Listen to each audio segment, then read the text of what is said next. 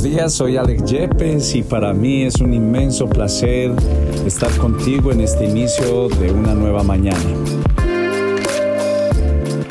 Me encuentro aquí a las afueras de mi casa en medio de un buen paisaje, en medio de, ver aves volar y un día muy soleado. Eh, recuerda que nos puedes encontrar en www.casaevidencias.com Facebook, en Instagram y también en el podcast de Spotify. Gracias nuevamente por estar aquí entonces conmigo y quería compartir contigo el tema metamorfosis espiritual. Metamorfosis. La palabra metamorfosis viene o proviene del griego clásico, siendo un término que se usaba para referirse a la transformación. Esta palabra se empleaba para hablar del cambio o mutación de una cosa que se convertiría en algo totalmente distinto. Por ello se usa este término para hablar sobre el cambio de las mariposas, el cual es una evolución total de la criatura. Y qué importante que podamos entender que este es el sueño y el plan de Dios con cada persona. Si cada uno de nosotros somos honestos, podemos reconocer algo. Hay áreas de nuestras vidas que a nosotros mismos no nos gustan y por consiguiente tal vez no le gusta a otras personas. Reaccionamos, muchas veces nuestras acciones hablan por sí solas de lo que tenemos dentro de nuestro corazón. Y a veces estas mismas acciones nos frustran porque sabemos que al final nada ha ayudado para bien.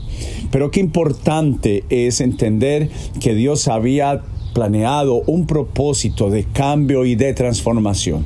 Pues es una acción, un procedimiento mediante el cual alguien o algo se modifica, altera cambia de forma manteniendo su identidad. Dios no quiere que dejes de ser tú mismo, pero que sí puedas entender que necesitamos ser transformados, necesitamos ser cambiados por el amor de Cristo, necesitamos ser limpiados por su sangre preciosa, necesitamos cambiar nuestra manera de pensar. Y este es un buen día para poner eh, un ejemplo muy, muy valioso como ese gran líder, ese gran libertador de Israel que fue Moisés.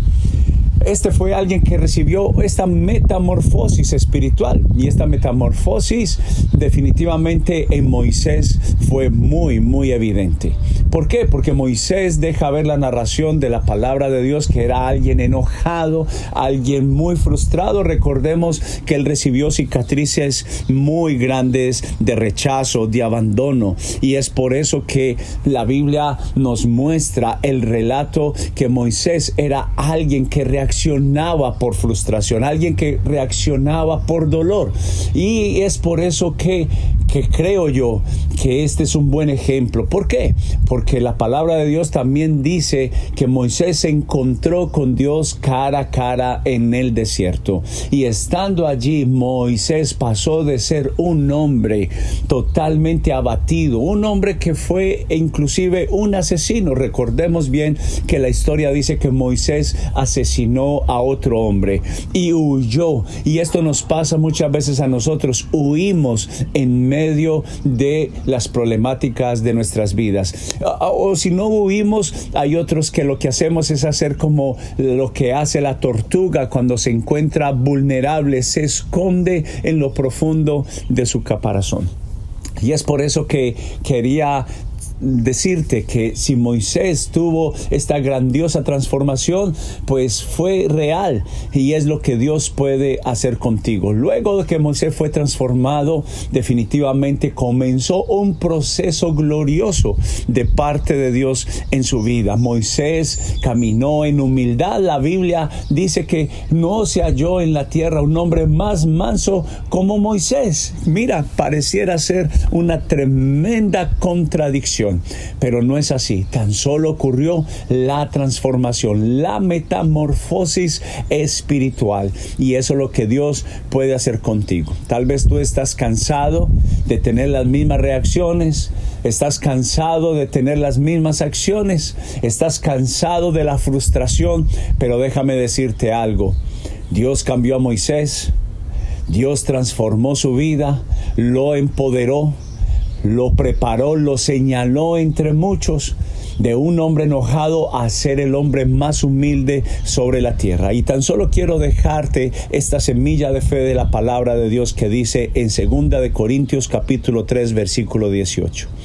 Por tanto, nosotros todos, mirando a cara descubierta como en un espejo la gloria del Señor, somos transformados de gloria en gloria en la misma imagen como por el Espíritu del Señor.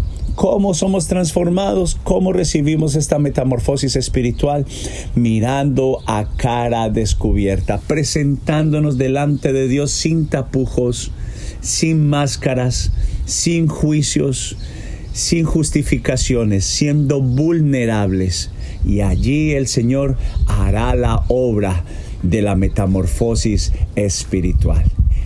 Deseo que esta palabra, esta semilla de fe, ayude mucho a la transformación de tu corazón. Dios te bendiga y muchas bendiciones.